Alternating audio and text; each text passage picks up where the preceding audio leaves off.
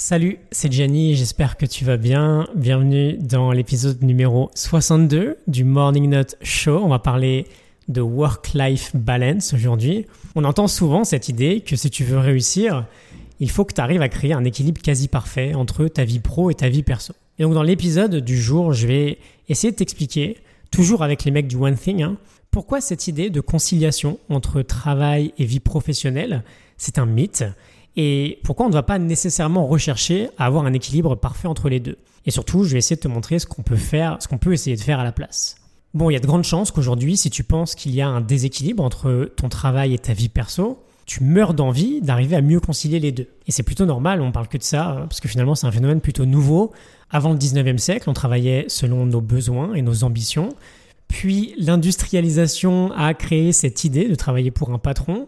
C'est le début de tout ce qui est emploi du temps, travail la nuit.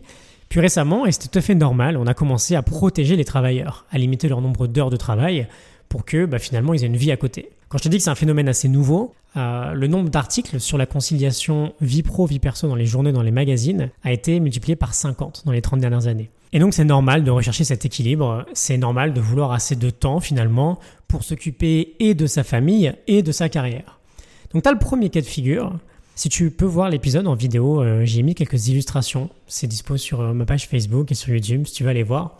Le premier cas de figure, c'est euh, ce qui va représenter la plupart de nos vies. On va rechercher un équilibre entre les deux. Et donc, si tu tires un axe d'équilibre, on va essayer de très peu s'en éloigner finalement. Bon, le problème, je pense que tu l'as compris, c'est qu'il ne se passe rien sur cet axe central, sur cet équilibre. La magie, elle se produit toujours dans les extrêmes. Elle se produit dans l'intensité. Et réfléchis deux secondes, euh, tu verras que c'est plutôt logique finalement. Si tu veux des résultats différents que la plupart des gens, bah, tu dois accepter cette idée de faire des choses différentes et de les faire différemment. Et ça passe par cette idée d'aller expérimenter ses propres limites.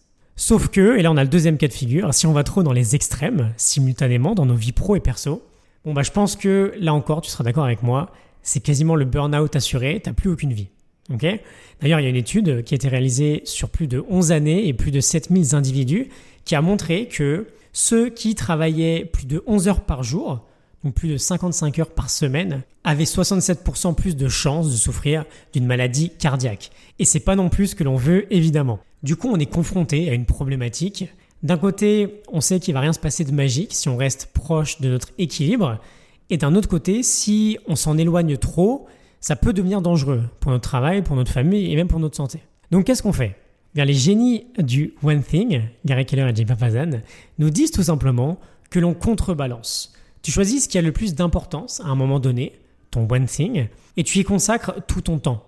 Tu crées en fait un déséquilibre général et de temps en temps, tu fais des petites actions pour contrebalancer. C'est important évidemment que ta vie perso reste équilibrée, tu peux pas sacrifier ta famille, tes amis ou ta santé. En revanche, tu peux aller dans les extrêmes sur ta vie professionnelle. Et il y a un moyen très sympa de faire ça naturellement, c'est de séparer, j'en parle tout le temps, des périodes de deep work, où on travaille intensément, et des périodes de deep love, où on est engagé intensément avec ses proches. Et donc, tu as deux cas de figure, en fait, que tu peux avoir. Le premier, c'est où tu vas dans un extrême intense sur ta vie professionnelle. Tu travailles beaucoup plus intensément, ok Tu travailles beaucoup. Bon, bah dans ce cas-là, essaye de penser à maintenir des petites périodes de deep love au quotidien, même si elles sont réduites. Et tu as le deuxième cas de figure où tu vas dans l'autre extrême professionnel, c'est-à-dire que bah, tu arrêtes complètement de travailler, tu pars en vacances par exemple.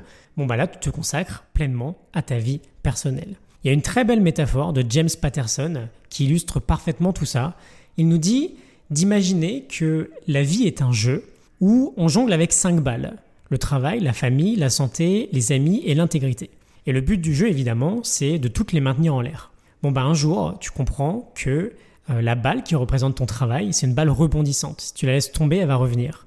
Alors que les quatre autres sont des balles de verre. Si tu en fais tomber une, bah, elle sera irrévocablement fissurée et peut-être même brisée. Je te laisse méditer sur tout ça. Prends toujours soin de ta vie perso, reste assez proche de ton point d'équilibre, mais autorise-toi un peu plus à aller dans les extrêmes sur ta vie professionnelle. La morning note, comme d'habitude, hein, du livre The One Thing est toujours en description de ce podcast. Euh, partage-le si ça t'a plu, n'hésite pas à le commenter. Je te retrouve demain pour un nouvel épisode. Je te souhaite une excellente journée. À demain, salut.